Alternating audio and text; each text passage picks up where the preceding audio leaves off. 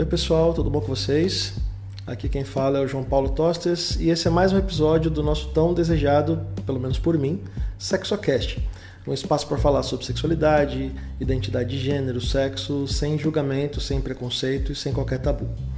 E quem quiser nos seguir nas redes sociais é só entrar no, no Instagram, eu tô lá no arroba o SexoCast ou também no arroba é, psicofatos. Lá eu falo sobre psicologia e sexualidade também.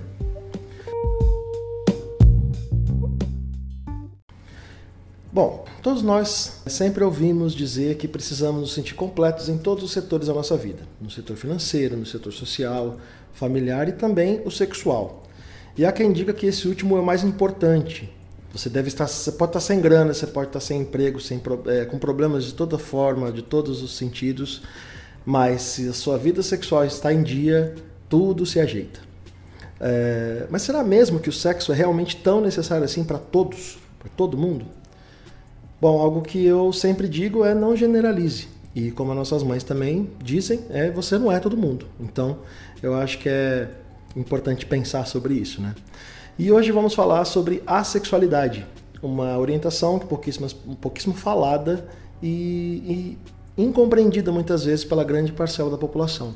E para falar sobre o tema, eu trouxe aqui o querido Walter Mastelaro, é, advogado, e eu peguei aqui o, o currículo dele aqui, coordenador né, do Núcleo de Saúde da Diversidade da OAB de São Paulo. Ele também participa da ABRAE, Associação Brasileira Intersexo, e é membro também do coletivo Abrace. Seja muito bem-vindo, Walter. Como é que você está? Muito obrigado, João. Prazer estar aqui. Olha, eu queria dizer que eu acho que a minha vida sexual está em dia. Eita, nós. Não... Aí, né, o, o, conceito de em dia pode variar aqui e acolá. Exatamente. Tem muitas formas para avaliar isso, né? É... Eu tô bem, né? Estamos aí vivendo a quarentena. É, especificamente a gente está falando do mês de junho. Mês de junho é um mês bem divertido, bem eventuoso para todo mundo que é LGBT, que é mais. A gente corre um pouco mais do que normal para tudo, com treta, com confusão, com alegria, com comemoração também. É, mas tá tudo certo, estamos indo. Faz parte, vivendo, vivendo a pandemia, cada, um, cada dia de cada vez. Exatamente, é o que a gente está tentando fazer de fato, né? E é, eu queria falar um pouco com você, né, né, obviamente, né, sobre a questão da sexualidade. É, como é um tema muito é, incompreendido ainda, né, que já deveria estar em muitas pautas, né, e eu vejo que você é uma pessoa muito presente em debates, em discussões sobre o tema, né, e eu acho que por isso que eu escolhi falar com você também. Eu queria que você me dissesse um pouco do, do conceito do que vem a ser a sexualidade, para a gente entender um pouco melhor. Olha, obrigado e obrigado pelo convite. É... Então, acho que sempre né, que a gente fala sobre a sexualidade, eu acho que primeiro tem uma coisa assim que as pessoas muito né, se focam, que é na questão do sexo. É... E né, já adianta, assim, spoiler, eu falo, olha, eu nunca falei tanto sobre sexo na minha vida desde quando eu me entendi e me assumi como assexual, assim. Porque assim, a gente fala sobre sexo pra caralho. é, é, óbvio, né? Mas a sexualidade não tá falando sobre sexo, curiosamente. Porque acho que é, é uma coisa que. A primeira coisa que vem na cabeça de todo mundo é: ah, mas vocês não transam então. Acho que até pelo né, o termo assexual. É, na verdade, a gente fala sobre atração sexual, que é quando a gente pensa em identidades sexuais, né, ou orientações sexuais, a gente está sempre falando sobre atração sexual e não sobre prática sexo. Óbvio que a gente normalmente pensa nessa atração como prática sexual, mas as pessoas sentem, né, normalmente se identificam na sua identidade sexual, sua orientação sexual, por quem elas sentem atração. E quando a gente está pensando em pessoas assexuais, é na mesma, na mesma linha, na mesma lógica. A única diferença é que a sexualidade é um pouquinho diferente. Eu sempre falo, olha, a gente é hétero porque a gente, né, assim, seguindo ideias mais, mais tradicionais, vamos dizer assim, a gente é hétero porque a gente sente, sente atração sexual por uma pessoa que a gente identifica com um gênero diferente do nosso. A gente é homo porque a gente identifica uma pessoa com um gênero semelhante ao nosso e a gente sente atração sexual por ela. A gente é bi porque a gente sente atração por pessoas ou por mais de um gênero.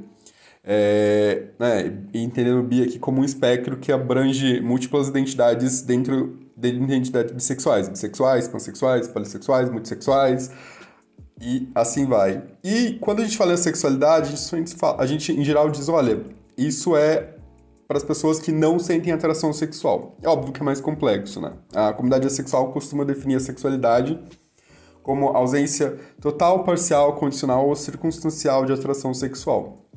Então, mais fácil, resumindo, são pessoas que não sentem atração sexual em algum nível. É, e é sobre isso que a gente fala, atração sexual. É inquestionavelmente falar sobre atração sexual acaba indo parar na discussão sobre práticas sexuais.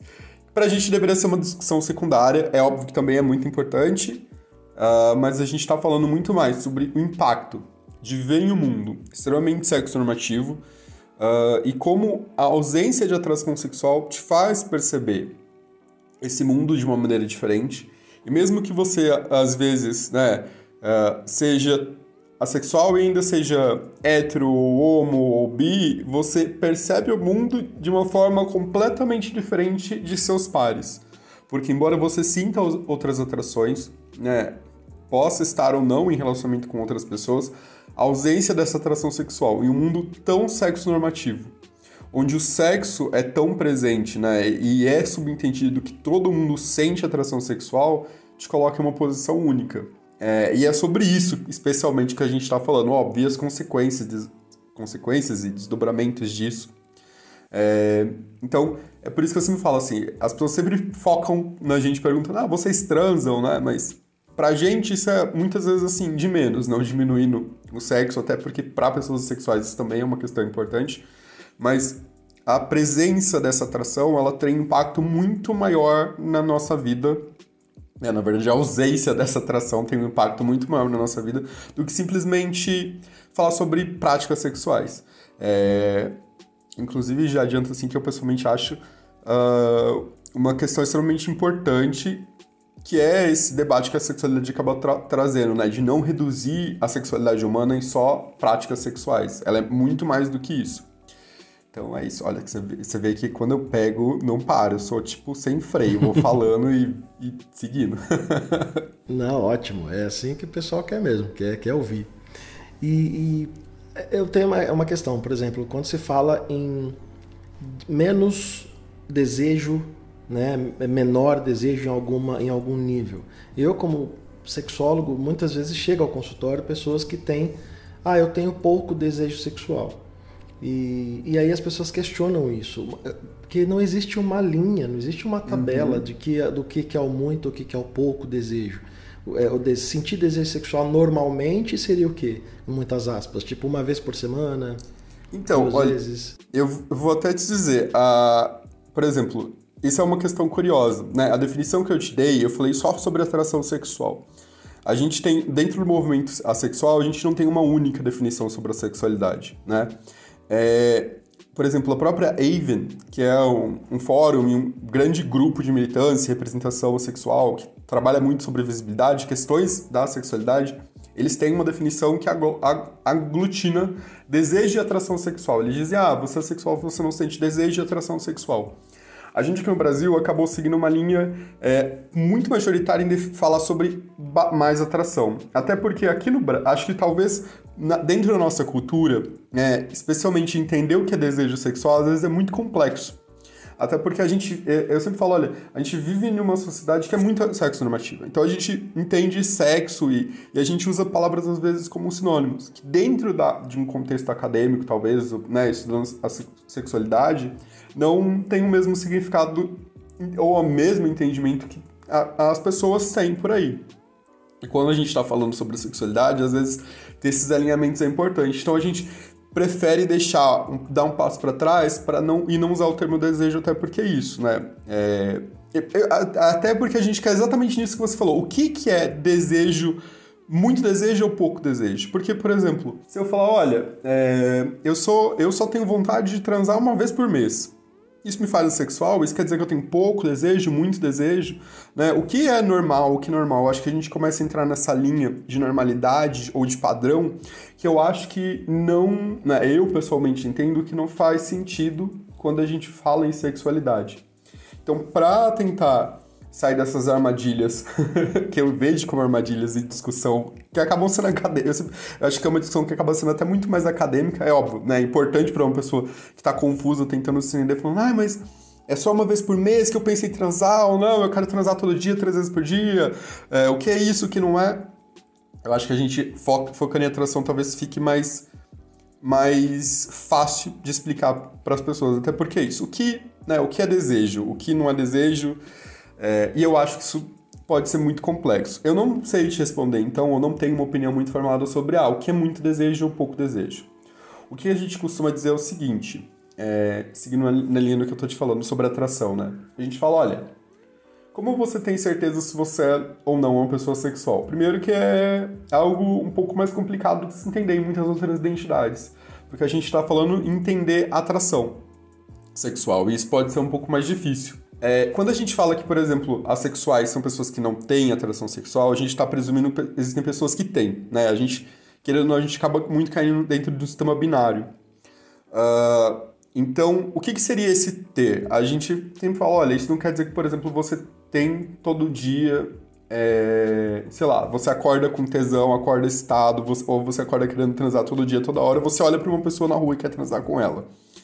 Que a gente tenta passar ou tenta explicar para as pessoas entenderem o que é né, essa atração sexual constante ou permanente, a gente fala, olha, durante a sua vida, quando você para para reavaliar suas experiências, você sente que a sua atração sexual, né, o seu desejo específico de se envolver em atividades sexuais com pessoas aleatórias, né, pessoas que você via ou pessoas que você conhecia e se aproximava, como era esse desejo, essa, esse desejo sexual?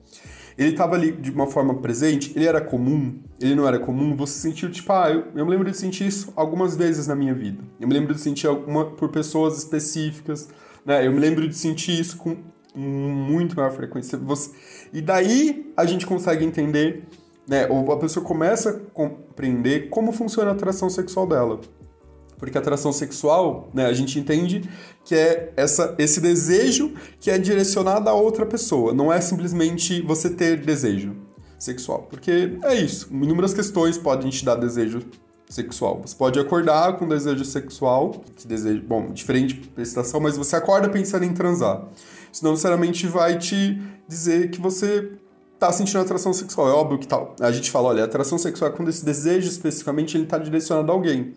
Então, o desejo ele pode estar constante. E isso não quer dizer que a atração não existe também, mas ele, é, ele vamos dizer, ele tem um processo muito mais é, presente e não presente no dia a dia e no momento, porque a gente fala de um processo que é potencializado por energias, pela libido, né, potencializando esse desejo, surgindo e estimulando esse desejo. Então, é óbvio, você não vai sentir desejo sexual o dia inteiro. Você não, mesmo que você sinta atração sexual por uma pessoa constante, você não vai, é, ou pode, né?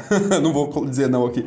Você, não, em geral, você não passa o dia inteiro sentindo desejo sexual por ela, mesmo sentindo atração sexual por ela, porque o desejo a gente está falando de algo que é muito mais fluido. Então, justamente por, por, por esse entendimento que a gente tem do desejo, a gente entende que é muito mais fácil trabalhar com atração, né? E a atração como eu falei, ela acaba sendo mais, mais embora não possa dar bem material aqui, ela seja é mais palpável para perceber quando a gente está falando na nossa história.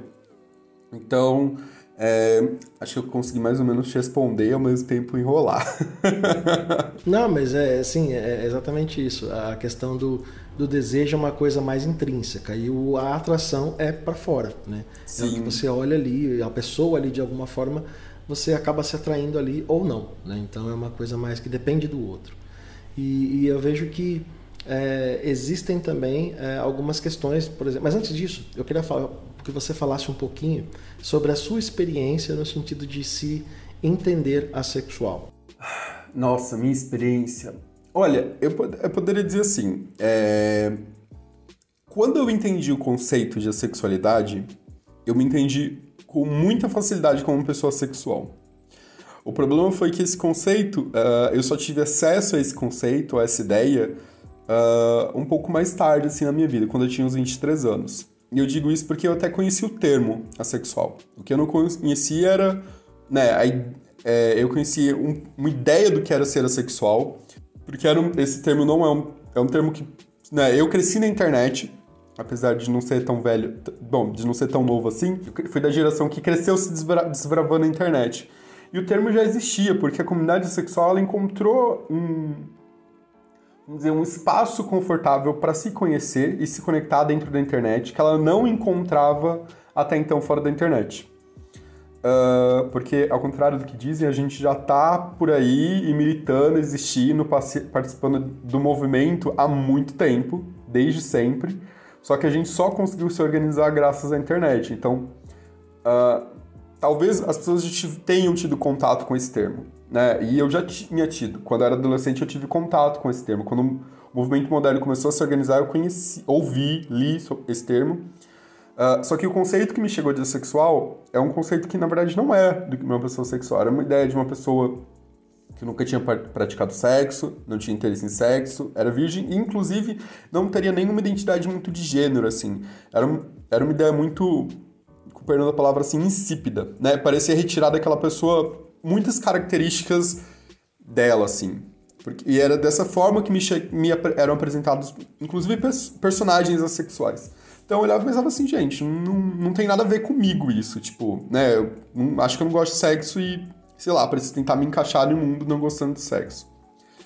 É, mas só foi só aos 23 anos que eu me entendi. Quando, né, porque eu conheci o termo e passei a pensar, hum, mas então pera lá, se isso é sexualidade, talvez eu seja sexual. E até esse processo foi, até esse momento, uh, eu diria que foi um processo não tão. Foi, foi um processo complexo, é, porque eu, foi um processo moldado pela confusão. Eu sempre falo: olha, antes da minha, das minhas primeiras experiências sexuais, eu tinha uma, uma certeza maior da minha sexualidade que, que se tornou uma dúvida constante, né? E do, até os meus 23, porque antes das minhas primeiras experiências eu me entendia como uma pessoa bi. É, porque eu sabia que eu gostava de garotas e garotas. E quando eu comecei, transei pela primeira vez com uma menina e um menino, né, não juntos, uma menina, depois um menino, eu pensei, caralho, é... sexo não é para mim.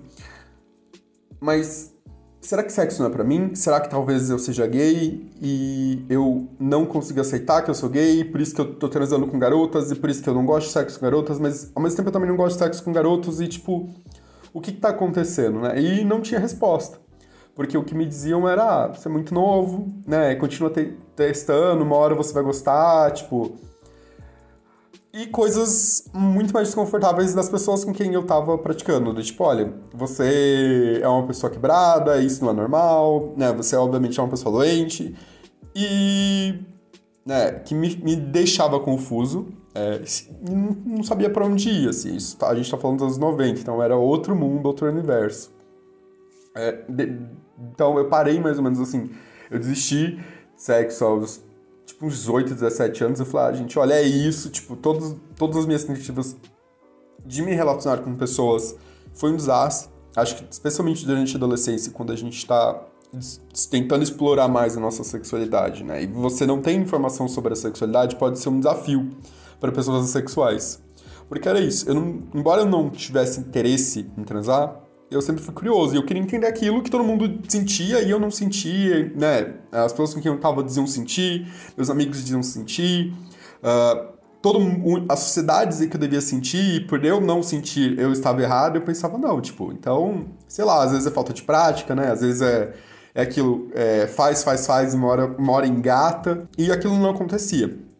Uh, então, com 17, 18 anos, eu falei, ah, a gente quer saber, tipo, olha, é isso. Já vi que não tem resposta, não tem solução, então vou seguir a minha vida e tá de boa.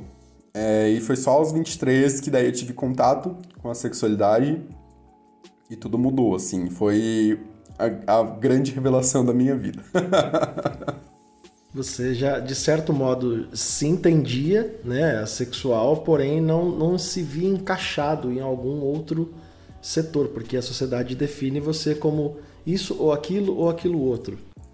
Eu, eu acho que eu, que eu nem me entendia sexual, porque era é, para mim. Uh, eu não fazia nem sentido, assim. É, e mesmo como eu não conseguia nem, na verdade, né? É, o que me, me, me havia, na verdade, era confusão. Porque eu falava, olha, é, eu obviamente não sou hétero. Porque se se eu fosse hétero, eu não curtiria garotos, né? É, então, obviamente eu não sou hétero, mas e aí? Tipo, como é que eu lido com isso? Porque, tipo, especialmente, né, havia, havia ainda uma construção muito grande de que pessoas bissexuais é, praticam sexo, assim, com grande frequência. Então eu pensava, cara, como é que eu sou uma pessoa bissexual, gosto de pessoas, né, digo gostar de pessoas e eu não quero praticar sexo com elas? Não faz sentido isso. Então, assim, não, não conseguia me encaixar mesmo, me sentia perdido e confuso. As pessoas me perguntavam, ah, e aí, né? Eu falava, gente, não sei. Eu não sei porque, assim, não adianta. Eu posso falar que eu gosto, tipo, de uma garota, né? A gente começa a sair e tal. Na adolescência, isso obviamente vai acabar chegando ao sexo. e eu falei, e daí tudo, não importa se eu gosto dela ou não, porque tudo vai desandar, né? E tudo termina do mesmo jeito. E termina do mesmo jeito com o garoto, então assim, não sei, não sei o que eu sou, não sei, não, não adianta ter um relacionamento, porque tudo termina do mesmo jeito, é, é sempre a mesma coisa, o roteiro é igual, né? Eu, talvez eu vou enrolar, é, e a, talvez até a própria enrolação cause um desconforto na outra pessoa, e daí a gente vai transar, embora o sexo não seja ruim, é, essa. Porque eu falo, a, a, a, minha grande questão não era nem com o sexo em si, era sentir que a gente não tinha uma conexão, porque é, é isso, e até hoje eu tento explicar isso para as pessoas e eu acho que é uma coisa que às vezes é um pouco mais complicada, assim.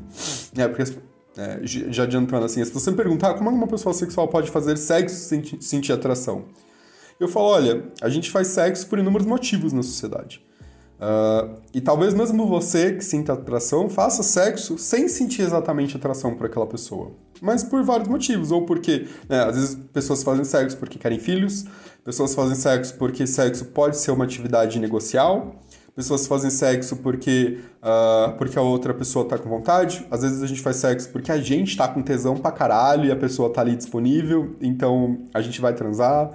Então, existem milhões de motivos por que as pessoas fazem sexo. É, e gente, acho que a grande parte das pessoas só não para para pensar muito sobre por que elas estão transando naquele momento. e para uma pessoa sexual, em teoria, é a mesma coisa. Eu falo, olha, a minha grande questão não é a prática sexual em si. Era não conseguir entender e sentir. Uh, porque eu falo, eu acho que para uma pessoa sexual, pra, ou para mim, pessoalmente, isso era muito perceptível, como a gente parecia estar em lugares tão diferentes assim e como isso criava uma desconexão. E isso me deixava muito incomodado. É... E aquela pessoa não percebeu, não conseguia entender, aquilo me deixava incomodado. Então essa é a grande incompreensão assim da minha vida. Eu falo, olha, foi nisso que entender a minha sexualidade me ajudou. É óbvio que eu precisei também de um tempo para que eu me sentisse confortável ou disposto a voltar a tentar ou estar tá aberto a experiências sexuais, porque durante muitos anos também foi isso, assim. É quando, por exemplo, eu comecei, eu me entendi assexual com 23, né? Eu comecei sair com, voltei a sair com pessoas de novo, eu só estava disposto a sair com pessoas que fossem sexuais e que não tivessem interesse em praticar sexo. Porque eu não me sentia confortável, por causa dessas experiências anteriores, a tentar de novo, porque era isso. Eu falava, caralho, a gente vai cair na mesma, na mesma bosta, né? E não, não tô afim de reviver isso. E só dentro, dentro da comunidade sexual, conversando com outras pessoas, com outras experiências, eu consegui compreender que na verdade era isso. Né? A, minha, a minha questão pessoal não era o sexo em si. Era muito mais esse sentimento que inclusive pode existir hoje. E é por isso que eu acho que, pessoalmente, para mim, é muito importante conversar é, não só com outras pessoas, mas especificamente com as pessoas com quem eu me relaciono. Né?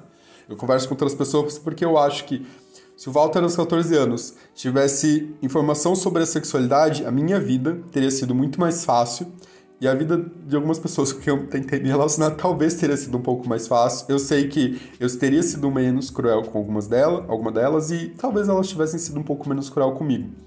É, e, e, acho que é justamente por isso que a gente fala, tenta falar sobre diversidade por aí. É, a gente não quer, né, ao contrário do que algumas pessoas tentam alegar, converter ninguém. O que a gente quer é falar, olha, e talvez você não se encaixe exatamente ou não se sinta encaixar nessas experiências que estão apresentadas, porque essas experiências não sejam aquilo que você está sentindo. Existem muitas outras e elas são normais.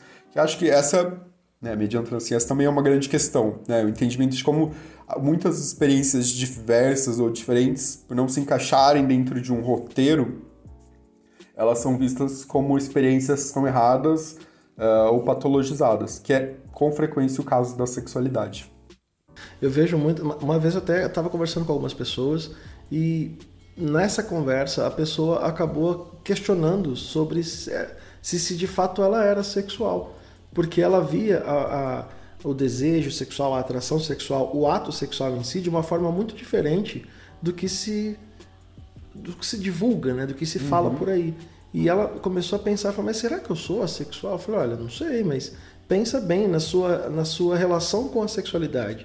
Como você lida com ela, se você está fazendo sexo porque existe uma pressão social, se a pessoa que está com você precisa que você esteja disposto a fazer sexo, se você é, acha que é interessante fazer porque você tem alguns ganhos, enfim, pensa sobre isso se o que, que te leva a fazer sexo de fato é o desejo de estar ali ou tem alguma outra coisa além.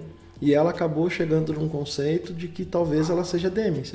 É, eu, eu inclusive assim, é, eu pessoalmente acho que pessoas demissexuais, né, esse espectro dentro da sexualidade, essa identidade sexual específica, ela é muito mal compreendida, né, e e porque as pessoas acabam virando assim pra, pra demissexuais e ah, mas isso é normal, todo mundo sente isso. É, eu só transo, eu, eu só transo depois do primeiro encontro. Eu falo, gente, mas transar depois do primeiro encontro não é ser demissexual. se você não quer transar no primeiro encontro, tá tudo bem. E se você quer transar no primeiro encontro, tá tudo bem. E se você quer transar sem encontro, também tá tudo bem. é, demissexual é você só sentir, né, ter a possibilidade de sentir atração quando existe um vínculo sentimental com uma pessoa específica. É, e, é uma, e é uma experiência muito específica, né? Porque essa pessoa, ela, ela pode estar com outras pessoas e não sentir atração sexual por elas. E às vezes ela sente atração sexual com uma pessoa porque ela não está. Ela pode estar em um relacionamento, porque elas estão em um relacionamento e aquela conexão emocional com elas não, não faz com que ela sinta atração sexual. E às vezes ela começa a desenvolver atração sexual por um amigo ou uma amiga. Né? E isso não diz menos da relação dela. Então é uma experiência assim específica, é uma, é uma às vezes elas precisam, as pessoas precisam trocar experiências e conversar sobre isso para se sentirem confortáveis sobre o que estão sentindo, porque óbvio, né, aquilo é complicado e você você duvida do que você sente, você duvida da sua relação, você duvida do outro e pode colocar também o outro é, em uma situação uh, desconfortável, porque, por exemplo, né, assim, tentando retomar, eu reconheço, por exemplo, como no mundo sexualizado, algumas pessoas podem se sentir muito, ma, ma, muito desconfortáveis quando elas não percebem em seus parceiros ou suas parceiras uma resposta que elas acreditam que essa pessoa deveria ter, né? Porque é isso, a gente costuma é, avaliar o outro por como a, gente, como a gente se vê, ou às vezes numa régua que a gente tem. Então, é, muita gente passa a se sentir não desejada, se sentir não atraente, porque às vezes tá, tem como parceria uma pessoa sexual. E, e eu falo, olha, né, a gente não está falando de um processo de excitação ou não, é, a gente está falando de como essa ausência de atração ela passa a ser percebida dentro de uma relação mais longa ou mais permanente. E como isso pode afetar as pessoas se elas não, não conversarem sobre isso, não tiverem franqueza. É, eu conheço relações entre pessoas alossexuais, né, pessoas que não são sexuais, pessoas sexuais, inclusive o descobrimento e a compreensão da sexualidade mudou completamente a relação e mudou no sentido positivo, onde aquele né, aparente conflito ali foi solucionado, porque o que elas entendiam era, ah, então é isso que a gente está falando, não é porque isso, né, você não gosta de mim, você não me deseja, porque desejo, ele atim, também assume inúmeras formas, não é só sexual. Mas é isso, estou devagando aqui. e, e, você falou sobre uh, relações de pessoas assexuais com alossexuais, né? Que Isso. existem é, alguns arranjos, né, para que essas relações aconteçam de fato, né? E as pessoas começam a dar uns, uns, uns bugs, né? Quando você começa a falar sobre isso, né? Uma pessoa que é assexual com uma pessoa que não é assexual e tem uma, uma relação saudável, né? Uhum. É, precisamos falar também sobre a questão da dos, dos românticos e aromânticos, né? Que, que Explica um pouquinho pra Justo. gente. É, acho que talvez seja mais fácil começar pelo inverso. Uh, para ver se faz sentido até assim dentro né, de um contexto de relacionamentos. Pessoas quando a gente pensa em, em né, esse, vamos dizer assim, esse questionamento sobre o amor romântico, ele já existe há muito tempo, né? Mas uma pessoa romântica, é, ela também é uma pessoa que está dentro da comunidade LGBT que a, que a mais, apesar de ser menos visível do que uma pessoa sexual. E muitas pessoas entenderem que pessoas românticas são sempre assexuais, o que não é verdade é que a, a, comunidade romântica ela começou a se organizar como existe hoje dentro da comunidade assexual. O que, que é então a romanticidade? A romantic... Se a sexualidade é quando a gente fala sobre não sentir atração sexual, a romanticidade, por sua vez, é quando pessoas não sentem atração romântica, né? E o que, que é isso? É que aí começa a ficar muito mais complexo. É por isso que o movimento romântico ele tem muito mais é, dificuldade para engatar ou engajar publicamente. Porque a gente começa. Primeiro que a gente tem que entender que quando a gente entende né, atos, gestos e, e entendimento do que é ou não romântico, a gente está falando de construções sociais. E, e, isso não é. Isso é muito mais sensível do que gênero. Porque a gente, né, se a gente tem, sei lá, um grupo assim, uma história de colonização pelo mundo, que acaba definindo parâmetros de gênero, a gente não tem o mesmo conceito para romance ou para uma ideia né, de uma atração romântica, ou de o que é um relacionamento romântico. Então existem uh, gestos, atos, compreensões sobre o que é romântico que existem no Brasil e não funcionam nos Estados Unidos, que não funcionam na Europa, que funcionam na Ásia e não funcionam em outros lugares. Então, né, isso é muito mais complexo. Então, é, a gente fala, olha, o que, que é essa atração romântica? É difícil nomear, mas é, bom, é fácil nomear, é talvez mais difícil compreender. Porque é você não ter interesse em se envolver em uma, uma, um relacionamento romântico, né? uma atividade, atividades que você entenda como românticas com outra pessoa. Só que isso demanda, assim, uma compreensão um pouco mais profunda e talvez um pouco mais social sobre isso, sobre essa ideia de romance. Porque a gente não está falando que uma pessoa romântica não vai ter um relacionamento, e às vezes esse relacionamento pode ser lido por outras pessoas, inclusive como um relacionamento romântico. Só que para aquelas pessoas, eles esse relacionamento tem especificidades que não entram dentro dessa identificação. É, é obviamente, como já deu para perceber que é algo muito mais complexo, que é muito mais complicado falar, né? É, porque isso, são experiências mais profundas e acho que de, merecem um, um, um debate muito mais profundo para explicar sobre isso. Uh, quando a gente pensa em uma coisa que é muito falada é que, olha, pessoas assexuais deveriam só ter relacionamento com pessoas assexuais. Isso é uma, uma questão que é muito repetida, inclusive. O que eu posso dizer é que, olha, isso não só é ofensivo, como é discriminatório e preconceituoso, porque a gente não pode se isolar, né? E a gente não pode querer isolar pessoas. É... Talvez, de início, seja muito mais fácil, né? Mas isso não faz porque a gente tem uma questão ali pode ter, talvez, uma proximidade maior entre aquelas duas pessoas. Mas isso não quer dizer que esse relacionamento vai ser positivo ou não, ou que ele, né?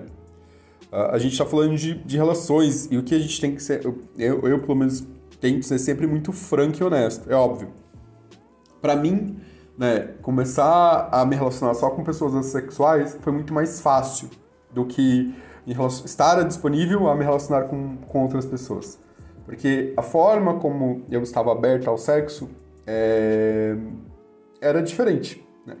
Uh, então eu acho que cada um, às vezes as pessoas precisam do seu tempo e, e existe isso. Existem pessoas, pessoas sexuais que vão ficar a sua vida inteira desconfortável com prática sexual e às vezes se sentem mais confortáveis estando com outras pessoas que não têm interesse em praticar sexo. Isso é muito justo. Só que existem relacionamentos entre pessoas assexuais e não sexuais, né, alossexuais, que são completamente saudáveis, são satisfatórios para as partes e podem assumir inúmeros formatos, né? As pessoas podem ter inúmeros acordos ali. Existem assexuais que topam praticar sexo, existem assexuais que pessoas alossexuais que topam praticar menos sexo, existem pessoas que entram em relacionamentos abertos para óbvio para todo mundo, né? Ou, ou não, isso também vai ser acordado. Existem pessoas que entram em relacionamentos poliafetivos. Então, existem inúmeras possibilidades. A gente dizer, olha, uma pessoa é, assexual, estar com uma pessoa não assexual, é, ofensivo, agravante, é, acho que é uma, uma ideia pequena. a gente tem na verdade, entender que pessoas têm ideias de relacionamento diferentes e as pessoas precisam conversar, né? E existem pessoas que estão muito mais confortáveis com, com tais coisas ou não, pessoas, como eu disse, que é, eu conheço, por exemplo, casais que durante anos não praticaram sexo, justamente por essa, essa não compreensão do que rolava ali. E depois do entendi, da compreensão sobre a sexualidade, passaram a ter, né, entendi, vou usar esse termo aqui, embora não, não acho que ele seja, passaram a ter uma frequência sexual, acho melhor, muito mais ativa uh, do que a tinham e aquilo para ambos foi confortável, porque eles passaram a falar, ah, então é isso, né? Porque é isso, assim. Esse peso de ser visto como doente, errado, como uma pessoa patológica, é algo que afeta muito a gente, assim. É, eu, especialmente alguns assexuais. Eu, por exemplo, tive experiências com profissionais de saúde que me diziam isso, que a ideia de eu ser assexual era absurda e, obviamente, eu tinha um trauma ou tinha alguma outra questão que não aparecia e né, refletia nesse meu não desejo, essa não vontade de praticar sexo.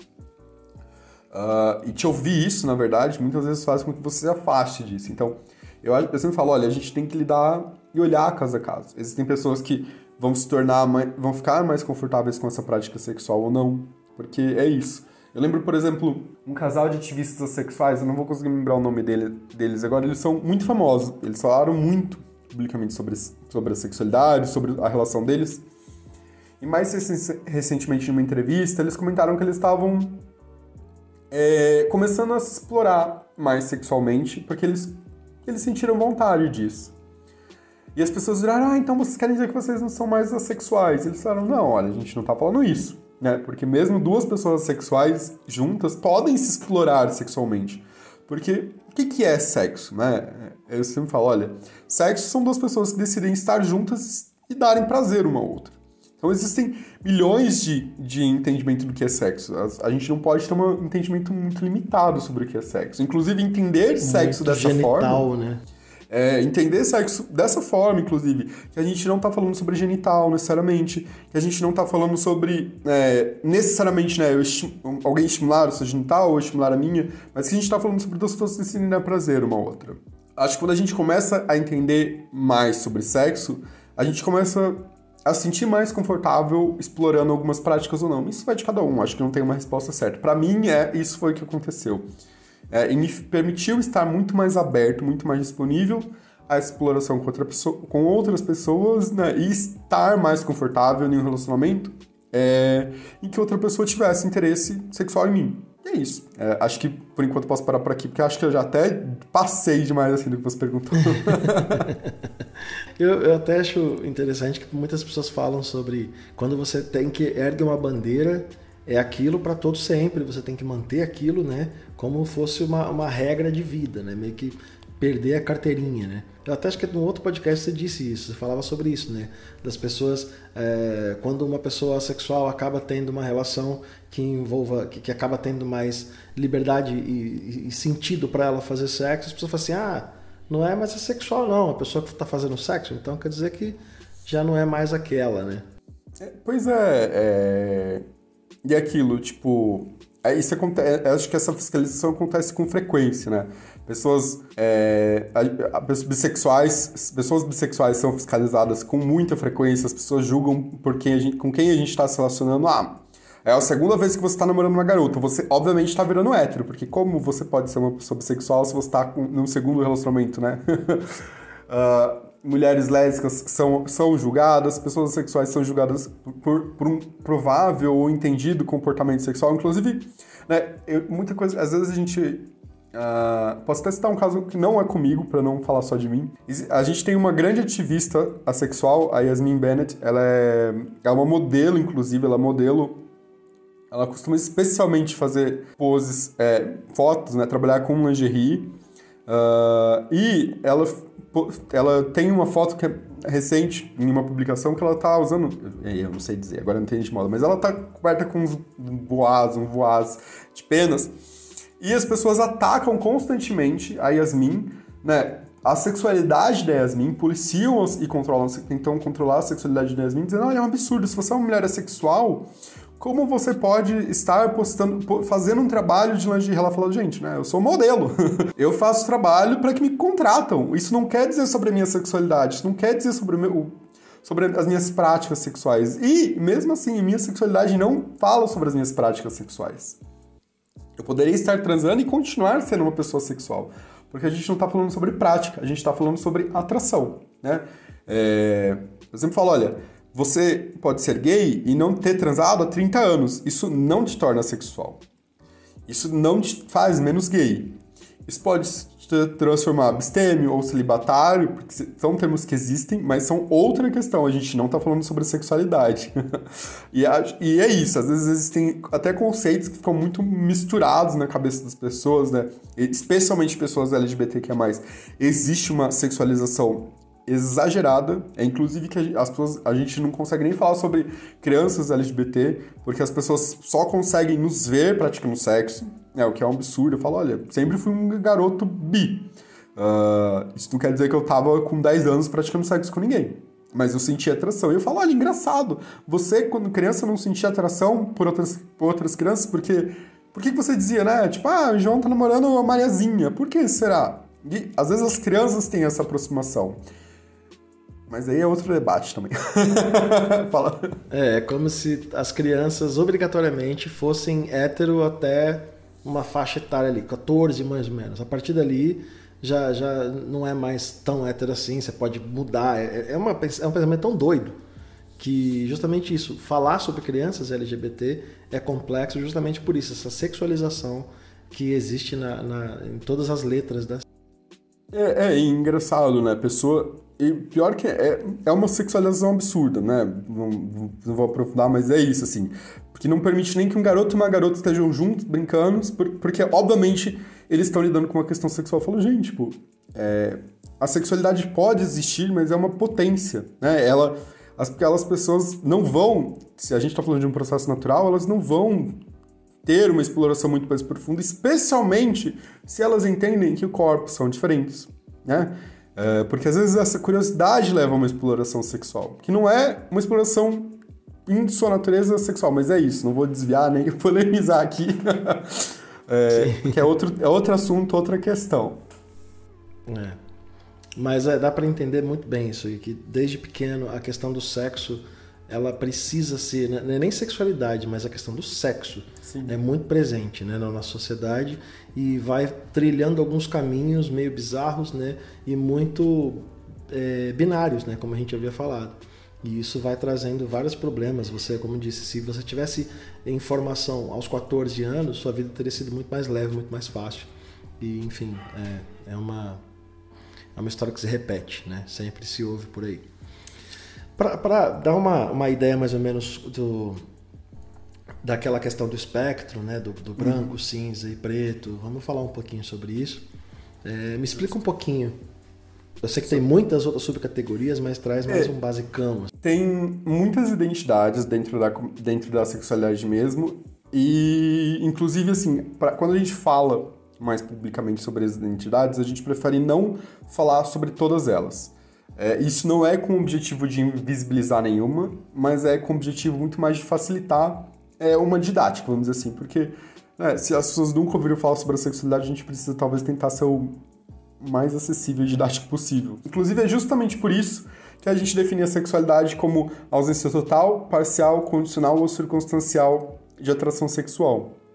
Essas quatro palavras foram escolhidas para tentar representar os quatro pontos em que a gente tenta marcar esse espectro sexual, porque é isso, né? Eu falei, é, quando a gente pensa em sexualidade, na presença de melhor, na presença de atração sexual, a gente como a gente cai no binário, a, a sexualidade ela acaba englobando, abraçando esse binário, de certo modo. Então a gente tem, em um ponto, pessoas que não sentem atração sexual e pessoas que sentem, que são pessoas que não são assexuais. Quando gente, então, o que tem nesse meio do caminho de, entre pessoas não sentir até as pessoas que sentem atração sexual sempre ou constantemente são pessoas assexuais. É por isso que a sexualidade ela engloba um espectro tão grande. Porque a gente está falando de inúmeras identidades no meio do caminho. Porque, né, assim, por um conceito lógico. Se a gente fala, olha, aqui tem, aqui não tem, no meio do caminho tem que ter um nível de gradação esse entre esse ter e não ter. Então, a sexualidade engloba todo esse, esse caminho e o não ter. Então, a gente tem uh, quatro grandes identidades. A sexualidade estrita é como a gente chama as pessoas que não sentem atração sexual ou nunca sentiram atração sexual por outras pessoas. A gente tem dentro esse, esse grande caminho, né, a gente costuma chamar de área cinza. E a gente, para facilitar, a gente inclusive usa o termo, né? Asexual cinza, grey sexual. É muito mais comum usar o termo grey sexual porque a comunidade ela se organizou falando na internet, a língua da internet é a língua inglesa, então, embora a gente tente hoje desconstruir essa anglofonia, ainda é muito comum. Então, a gente costuma muito falar sobre é, a grey sexuais, embora exista o termo gris sexual, embora eh, muita gente se identifique como uma sexual cinza, é muito mais comum ver o termo grey sexual. Que pode, a pessoa pode estar em qualquer parte desse espectro, é um termo bem genérico mesmo. Você precisa, daí, se você quer entender mais sobre a, a, identidade sexual daquela pessoa, você pode perguntar. Mas ela é um termo em si. É, a gente tem pessoas demissexuais que estão nesse meio do caminho, que são, eu já até adiantei um pouco, né?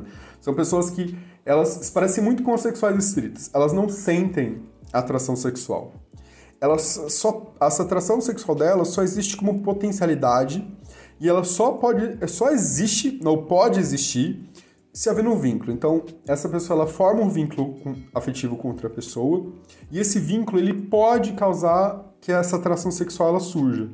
Não necessariamente vai fazer isso. Então, é por isso que a gente fala que né, demissexualidade não é uma experiência que todo mundo sente e não é o ah, eu também sinto isso. Talvez você sim que esteja ouvindo sinta isso, sim. é que em geral a gente está falando muito mais de entender a demissexualidade como um conservadorismo dentro das práticas sexuais que não tem nada a ver com a sexualidade. E a quarta identidade a gente chama de sexualidade fluida. Por quê? Porque a gente consegue entender hoje que a sexualidade ela é muito mais fluida para algumas pessoas do que para outras. Né? Algumas pessoas vão ter uma sexualidade muito marcada, é, desde sempre, por exemplo, vão na, sair do útero das suas mães, mães ou né, de seus pais, seja de quem for esse genitor, e falar assim: é isso, eu sou gay, eu já sei que eu me atraio por homem, eu sou lésbica, eu sou hétero. Algumas pessoas vão, às vezes, ter uma sexualidade que ela pode ser mutável durante a vida, porque hoje a ciência já prova que sexualidade ela pode ser, sim, para algumas pessoas, muito mais fluida. Ela pode se marcar durante alguns momentos né, alguma, de uma forma e em alguns momentos outras. E justamente por isso, especialmente quando a gente fala de um espectro tão grande, é muito comum que existam pessoas que sintam ali essa sexualidade flui, muito mais fluida também. Então, é, o que, que é isso? É quando as pessoas sentem que a sua sexualidade ela não é constante. Ela pode ter vivido alguns momentos como uma pessoa que não era sexual, sentindo essa atração sexual muito mais presente, e ela pode estar no momento hoje em que ela não sente atração por ninguém e de repente né, ela se percebe demi. Então, essa experiência de se perceber durante a sua vida, em diferentes espectros da sexualidade, né, e da sexualidade humana, a gente costuma chamar de assexualidade fluida. É, eu só queria aproveitar para pontuar que isso não é o mesmo fato, a mesma coisa de uma pessoa que está se descobrindo, né? É óbvio, eu sempre falo, acho que a gente está eternamente se descobrindo, mas existem pessoas que estão em um momento muito mais é, forte de descoberta, especialmente por pressão social, porque foram pessoas que foram né, ensinadas que elas deveriam ser sempre hétero, e de repente elas percebem um desejo, uma atração tão forte que elas não conseguem mais abafar, controlar, negar, e isso faz com que elas comecem a questionar aquilo que para elas era sempre tão presente. E óbvio, a gente pode estar a qualquer momento se questionando. Porque sentimentos surgem às vezes, né? A atração ela pode surpreender a gente. Uh, eu sempre falo, olha, você nunca viu e se relacionou com todas as pessoas do mundo, então não, às vezes não, não tem como a gente realmente cravar uma certeza absoluta, mas segue nessa sua verdade, isso que importa. e, e aí, eu acho que vale só pontuar, porque muitas vezes esse processo de descoberta, as pessoas são lidas e entendidas como confusas, o que é muito agressivo e desrespeitoso com aquela pessoa que está passando por um momento de descoberta e ela precisa de espaço e acho que especialmente acolhimento para conseguir se entender e entender o que ela está sentindo. Acho que, em resumo, assim, conseguir passar uma ideia geral dos quatro principais espectros dentro da sexualidade. Ah, eu fiquei já contemplado aqui. Gostei muito do nosso papo. É, gostaria aqui de, de pedir né, para você, é, no final do, do, nosso episódio, a gente sempre tem uma dica no Toca Aqui. Então, gostaria que você me desse alguma dica de alguma coisa que você é, aponta para aprofundar mais o que a gente conversou aqui hoje.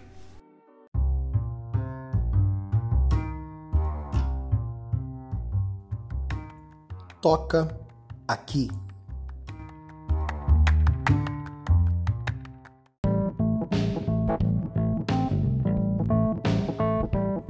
Pior que eu ia até virar, esse, é porque como a gente tá se vendo por câmera, eu ia até pegar uma coisa e falar assim, olha, eu, eu mostrar. Aí eu falar, não, não preciso mostrar. É, apesar de falar, ter falado sobre anglofonia, eu vou começar com anglofonia, se me permitem. Tem um livro que eu acho muito interessante sobre a sexualidade. Ele foi escrito por uma pessoa sexual. Ele se chama ACE. A-C. Vocês entendem em inglês e querem entender, entender um pouco sobre a sexualidade, não só sobre a sexualidade, mas sobre sexo em si, eu sempre falo, acho que uma das grandes contribuições que a sexualidade traz é uma perspectiva nova de entender o sexo e entender a sexualidade humana, né? Inclusive por isso que ela te, a gente teve tanta dificuldade, assim. As teorias mais tradicionais e conservadoras da sexualidade, estudo, dos estudos sexuais não, não aceitavam que pessoas sexuais pudessem existir. A presunção era que todo mundo sentisse atração sexual, né? E pessoas sexuais estavam ali teimando em existirem, em serem saudáveis. acho que a gente está conseguindo ganhar essa batalha, então Uh, se eu posso dar essa sugestão, é, dou a sugestão primeiro desse livro, é escrito pela Angela Chen, uh, chama Ace. What a, Sexu a Sexuality Reveals About Desire, Society and the Meaning of Sex. Tipo, traduzindo é a Ace. O que a sexualidade revela sobre o desejo, a sociedade e o significado do sexo. É um livro extremamente interessante. A Angela estudou né? Estudou e pesquisou pra caralho para fazer justamente trazer uma visão um pouco mais profunda e abrangente sobre tanto a sexualidade e como a gente pode usar a sexualidade como um, um, um espelho novo, um filtro para tentar ver coisas que a gente entende como verdade absoluta dentro da sociedade, como é né, o sexo ou como o sexo é entendido. Acho que isso é, é uma boa referência para começar. A gente é, tentando voltar assim no Brasil, a gente não tem tantos livros ainda ou materiais que falam sobre a sexualidade, que é uma pena. É, a gente tem alguns escritores e escritoras são fantásticos e estão começando a, falarem sobre si. Uh, então, o que, que eu posso fazer? Eu vou começar dando algumas sugestões. Por exemplo, se você gosta de ler e quer ter contato com personagens sexuais, eu recomendo que você procure. Uh, você pode procurar no Instagram, que é mais fácil. Fala Dai. A Dai é uma pessoa sexual, ela é uma menina preta e ela escreve livros e histórias com pessoas sexuais. Isso é muito legal porque é muito legal você ler experiências, né? mesmo que não sejam experiências reais, uh, porque a gente está falando de histórias fictícias, mas experiências de outras pessoas. Eu acho que isso ajuda muito a você de um processo de descoberta. Se você tem interesse em saber mais sobre a sexualidade, uma coisa que eu posso recomendar também é, o coletivo Abrace, na internet, eu pessoalmente sou um membro. a gente tenta falar sobre a sexualidade e acho que é um espaço legal se você tem dúvida e talvez por ser um coletivo, é um lugar onde você pode ter uma resposta menos ligada a uma experiência pessoal daquela pessoa que está te respondendo. Falando sobre, especificamente sobre a sexualidade, eu acho que são, eu, no que eu pensei de representação é isso. A gente tem alguns filmes hoje, algumas séries que falam e tem personagens sexuais, né? Por exemplo, tem aquela série na Netflix, agora não sei o nome, chama hum, Sex Education, que tem uma personagem sexual. Ela, foi, ela aparece em um episódio na segunda temporada. Inclusive, foi algo foi uma, um questionamento da comunidade sexual, né? Tipo, olha, como vocês estão falando sobre sexualidade tanto e se recusam a dizer que, né, às vezes não ter interesse em sexo é algo completamente normal. Porque a gente acaba sexualizando e impondo um comportamento sexual a pessoa, a adolescentes, inclusive. que às vezes não tem interesse, mas acabam se forçando em experiências por pressão de pares, por pressão de pessoas mais velhas, às vezes por se sentirem aceitas naquele contexto. É, acho que foi muito rico. É, e a gente tem, obviamente, outras representações sexuais por aí. É que algumas vezes a gente precisa ter, infelizmente, cuidado. É, uma das uh, representações mais clássicas que todo mundo já ouviu falar é no House, que aparece um, uma pessoa sexual e essa pessoa é considerada como uma pessoa doente. Uh, inclusive, alguns roteiristas já se pronunciaram sobre isso, né, hoje, que é um, muito antigo. inclusive, spoiler aqui, vamos... vamos. Eles falaram, olha, a gente pede desculpas pela forma como foi tratado. Eles falaram, só que qual foi a questão? Eles falaram, a questão é que o personagem nunca podia estar errado, né? E ele surgiu dizendo que, olha, essa pessoa sexual, ela só pode estar doente. Eles falaram, então a gente é... acabou dizendo que sim, ele estava doente, ele não era uma pessoa sexual. Eles entendem hoje como isso foi errado, mas, né, então aí, existem algumas representações não tão legais, mas cada vez mais na mídia surge, especialmente por pressão da comunidade sexual, representações que são muito interessantes. O que a gente tem que tomar cuidado é só para entender que pessoas são pessoas, né? E representação é um corte muito específico e talvez aquilo não seja a sua experiência. E, e que talvez seja a sua experiência, isso não faz de você um estereótipo ambulante sobre o que é ser uma pessoa sexual. Bom, é, deixa o seu Instagram aí para quem quiser é, entrar em contato, falar com você. Justo. Se alguém quiser me procurar, estou no Instagram com Neto WM e só manda mensagem. Talvez eu demore um pouquinho para responder, porque normalmente estou no trabalho, mas tem respondo todo mundo em regra sem problema. E responde mesmo, viu, gente? Pode ficar tranquilo que ele responde. Walter, muito obrigado, foi um prazer estar aqui com você. Adorei tudo que a gente conversou aqui, aprendi muito com você. Eu que e, agradeço, João. E, e assim que acabar essa pandemia louca aí, é, vamos para São Paulo, comer um bolo, né? Comer um bolo. e muito obrigado por contribuir com a gente aqui do SexoCast, tá bom? Eu que agradeço. Um desejo para todos os ouvintes uma boa noite, um bom dia, uma boa tarde. e vamos que vamos. Tchau, tchau, foi um prazer. Tchau, Walter. Muito obrigado.